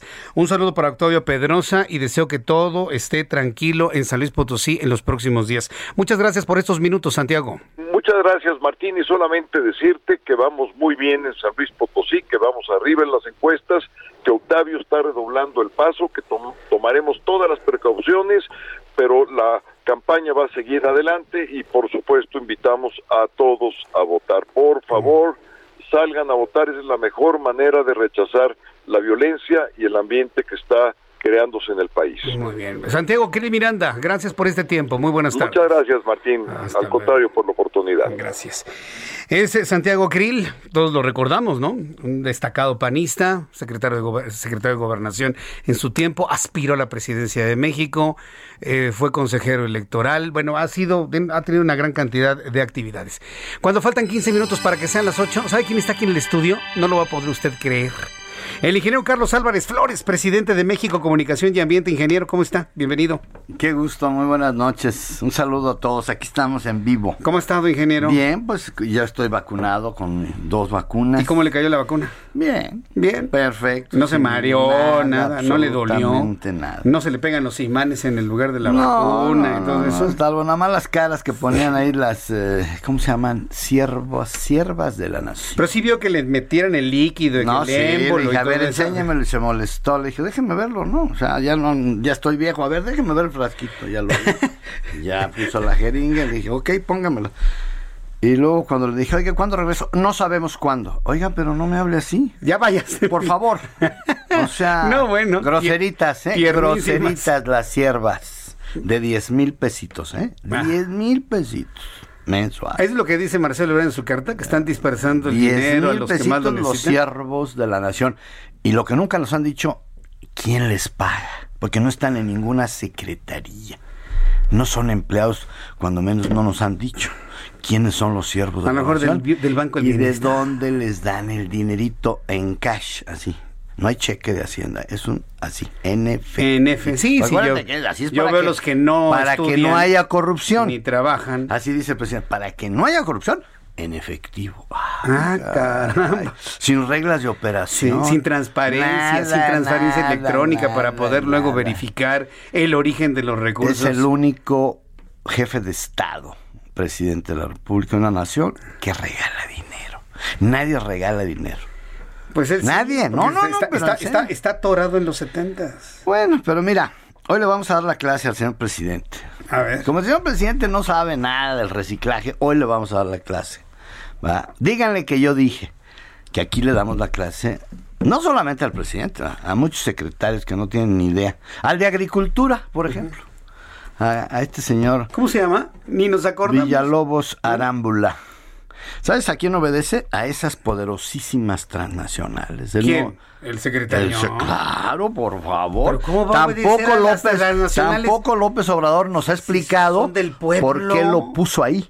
Fíjate bien, él obedece. No por el pueblo, eh, no, Para nada, no, él obedece a las, no quiero decir los nombres, las poderosas transnacionales que venden venenos y fertilizantes químicos. Ya con lo que me dijo de venenos, ya sé cuál es ¿Eh? una. Así es. Entonces, mira, México genera así en números muy gruesos que ni siquiera lo saben ellos, ¿eh?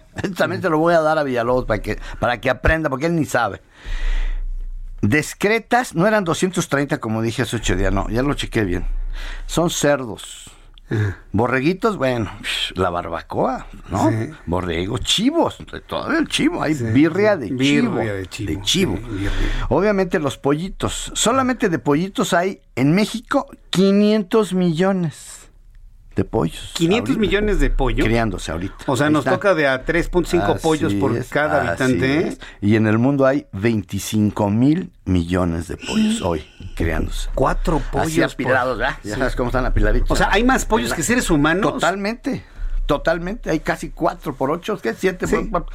Tres puntos igual, la misma relación que hay en México más o menos se hace a nivel global. 3.5 pollos por Más los marranitos, más las vaquitas, más los becerritos, 300 millones de excretas al año que más o menos tienen 65% de agua. Yo lo estoy calculando así con el agua.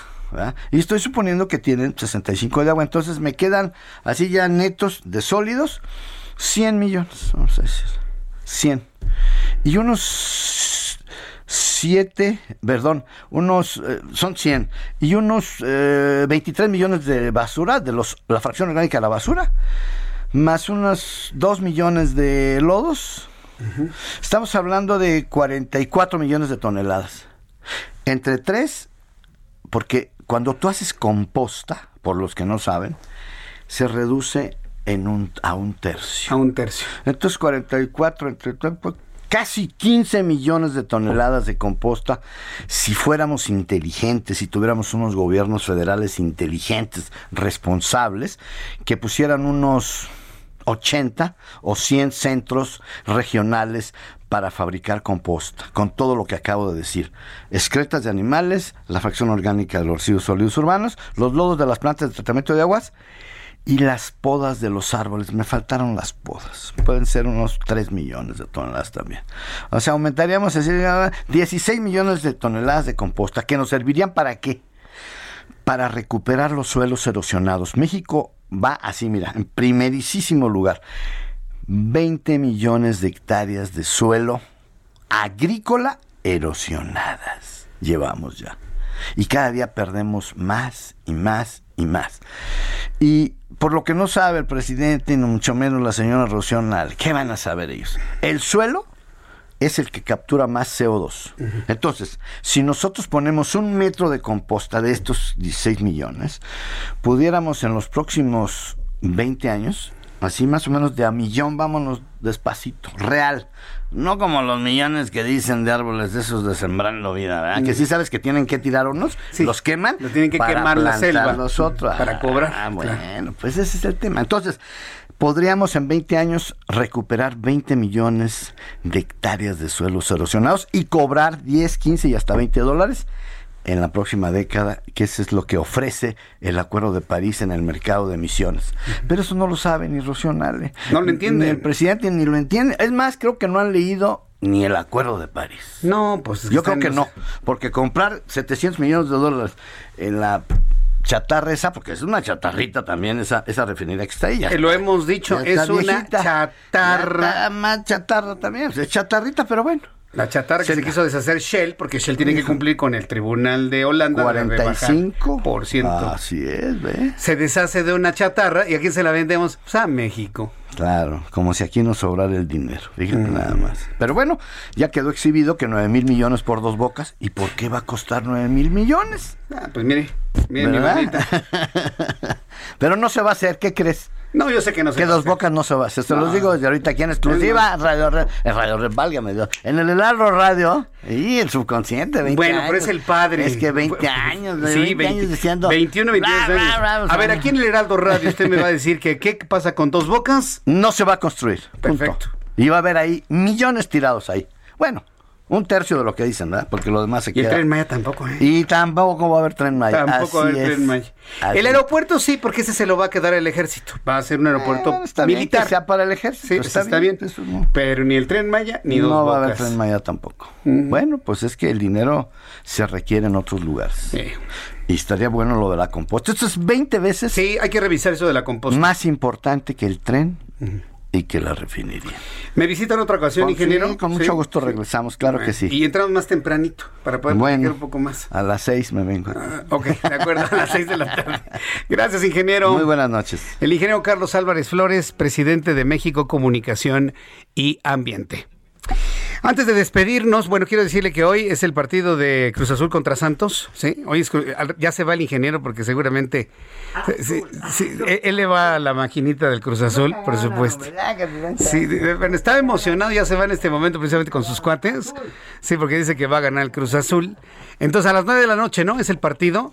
Sí, vamos mañana con Roberto San Germán temprano vamos a platicar sobre, bueno, vamos, yo voy a verlo a ver qué le entiendo, ¿no? Y este Roberto San Germán nos va a decir exactamente cómo fue todo todo el partido. Para el día de mañana, disfrútenlo mucho a las nueve de la noche, por supuesto, se va a paralizar México a partir de las nueve de la noche. Datos de COVID rápidamente, la Secretaría de Salud informa que siguen subiendo los casos de COVID, 3050 contagiados. Iba para abajo y ya volvieron a subir. 2 millones 405.772 contagiados muertos, 425 volvieron a subir, 222.657 fallecidos en México, índice de letalidad volvió a subir a 9.26%.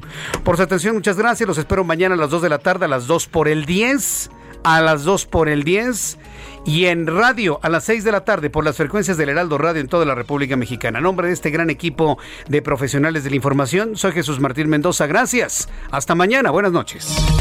Esto fue Las Noticias de la Tarde con Jesús Martín Mendoza. Heraldo Radio. La HCL se comparte, se ve y ahora también se escucha.